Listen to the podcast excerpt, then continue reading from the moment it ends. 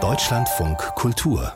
Fazit in zwei Tagen werden die silbernen und goldenen Bären verliehen bei der Berlinale und somit befindet sich das Festival also wirklich auf der Zielgeraden. Schon jetzt fällt die Bilanz eher, naja, durchwachsen aus wenige Ausreißer und Aufreger, sagen viele Kritiker, ein bisschen wenig Festival-Feeling. Wahrscheinlich auch, weil die Kinos über die gesamte Stadt verteilt sind. Denn früher fand halt das meiste am Potsdamer Platz statt, dort, wo jetzt unsere Kritikerin Anke Lewicke auch wieder im Studio sitzt. Hallo Anke.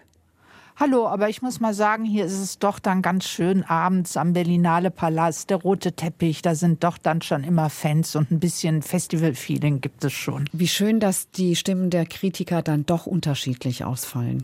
Heute lief im Wettbewerb der tunesische Film Who Do I Belong To der Regisseurin Miriam Jobeur. Das ist ein Langfilmdebüt und eines, von dem man sagen kann, über gequälte Seelen. Eine Mutter, drei Söhne, zwei davon verschwunden. Was ist das für eine Geschichte? Ja, also was ist das für eine Geschichte? Wir lernen die Mutter Aisha eben kennen. Sie und ihr Mann haben einen kleinen Bauernhof im Norden Tunesiens und ihre beiden älteren Söhne, ja, sie sind weg und man mutmaßt, dass sie sich dem IS angeschlossen haben. Und die Eltern sind natürlich verzweifelt, besorgt, fragen sich warum, geben sich die Schuld. Und dann kommt der jüngere Sohn auf einmal mit einer hochschwangeren Frau wieder und niemand darf das natürlich jetzt wissen, weil er als islamischer Terrorist natürlich ins Gefängnis kommen würde. Und diese Geschichte versucht die Regisseurin jetzt nicht so realistisch zu erzählen, sondern sie will, dass das Publikum immer neue Perspektiven auf die Handlung werfen kann. I think in writing the script and we beim Schreiben des Drehbuchs dachten mein Team und ich an einen Effekt, der an das Schälen einer Zwiebel erinnert. Kaum glaubt man, das Thema erfasst zu haben, verändert es sich. Auch unser Bild der Figuren und der Geschichte verändert sich ständig, weil weitere Schichten abgetragen werden.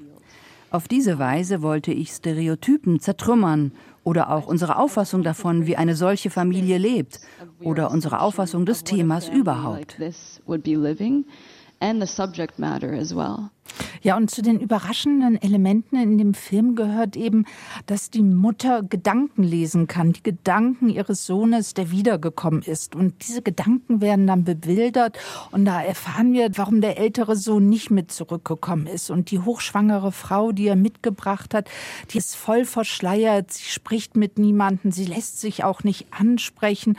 Und dann passieren so mysteriöse Sachen, also halb erschlagene Ziegen werden gefunden, andere junge Männer verschwinden, ihre Leichname werden dann am Strand gefunden. Man weiß nicht, Selbstmord oder wurden sie ermordet. Das heißt, ein Film, der vor hochpolitischem Hintergrund spielt, andererseits aber anscheinend auch, ja, was wirklich Geisterhaftes zu haben scheint, ne? Ja, auf alle Fälle. Also einerseits ist dieser Film wirklich sehr konkret an diesem Ort verankert. Also wir lernen Aisha aber auch in ihrem Alltag kennen, beim Melken, beim Kochen, wie sie eben das Feld erntet. Also da hat er fast was Dokumentarisches. Und mit dem noch jüngsten Sohn lernen wir auch diese Umgebung kennen. Aber wie die Landschaft schon gefilmt ist, das sind so intensive Farben, auch wenn sie gedeckt sind. Und die Landschaft hat auch so was Klaustrophobisches. Und man hat irgendwann das Gefühl, dass die Gewalt, die der Sohn angerichtet hat, sich jetzt eben auch dort ausbreitet, dass er diese Gewalt mit nach Hause gebracht hat. Vielleicht lassen sich so diese Morde erklären. Und was ist dann auch mit dieser hochschwangeren Frau? Bringt er da vielleicht auch eine Schuld mit sich? Also es werden unheimlich viele Fragen aufgeworfen und man könnte vielleicht sagen, dass hier so ein dokumentarischer Alltag auf eine ja griechische antike Tradition Tragödie trifft und dass der Regisseurin diese eigenwillige Gratwanderung aber sehr gut gelingt und dass man einfach spürt, wer Gewalt anrichtet, der zieht sie auch immer mit sich, der bringt sie auch mit nach Hause. Das klingt eigentlich gut und spannend. Jetzt, wo fast alle Wettbewerbsfilme gelaufen sind, Anke Lewicke, kann man da eigentlich irgendeine Art von roten Faden entdecken, also wiederkehrende Themen? Ja, ich würde mal sagen, es ist doch ein Festival der Mütter. Also es geht unheimlich viel um Mutterschaft und was diese Mutterschaft ausmacht. Also wir hatten Corinna Harfuch als eiskalte Mutter eben in Matthias Glassners Sterben. Dann hatten wir die Widerstandskämpferin Hilda Koppi bei Andreas Dresen, die ihr Kind im Gefängnis zur Welt bringt. Dann heute die tunesische Mutter, die auch eigentlich versucht, alles für ihre Söhne zu tun und daran verzweifelt. Und wenn man jetzt diese Filme und dieses Thema also das Kino hier auf der Berlinale mal auf eine psychoanalytische Couch legt, dann kann man einfach nur feststellen, es gibt, sei es persönliche oder gesellschaftliche Strukturen, die diese Frauen daran hindern, ihre Mutterschaft noch zu leben. Also sie können keinen Schutz, keine Rückendeckung mehr geben. Und das sagt doch vielleicht auch viel über unsere Welt heute aus. Lassen Sie uns noch kurz über Atom Egoyan sprechen. Viele Jahre war der Kanadier ja ein Festivalliebling und ja auch was sein Filmschaffen betraf, sehr produktiv. In letzter Zeit ist es so ein bisschen ruhig um ihn geworden, aber es lief eben auch ein neuer Film von ihm auf der Berlinale, nicht im Wettbewerb, sondern außer Konkurrenz, Seven Wheels, mit Amanda Seyfried in der Hauptrolle. Ein Film, in dem Musik anscheinend auch eine große Rolle spielt. Ja, es geht ja um die Operninszenierung Salome. Und bei Egoyan ist es so gewesen, dass eigentlich sein Erzählprinzip, also es geht immer um ein Trauma und diesem Trauma nähert er sich so in konzentrischen Kreisen, dass sich das so ein bisschen ausgehöhlt hat, dass es eben immer dasselbe war.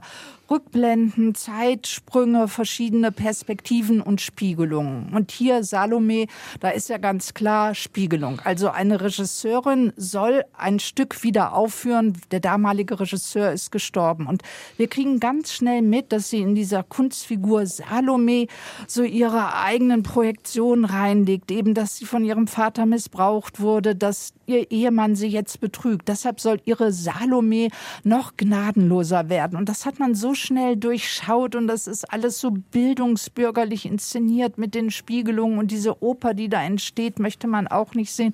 Das ist doch sehr kunstgewerblich und Amanda Seyfried ist leider overacted. Also das war dann doch ein Reinfall noch heute. Aber dafür gab es ja den hervorragenden tunesischen Wettbewerbsbeitrag als Ausgleich. Der heutige Tag bei der Berlinale von und mit unserer Filmkritikerin Anke Lewicke. Vielen Dank. Tschüss.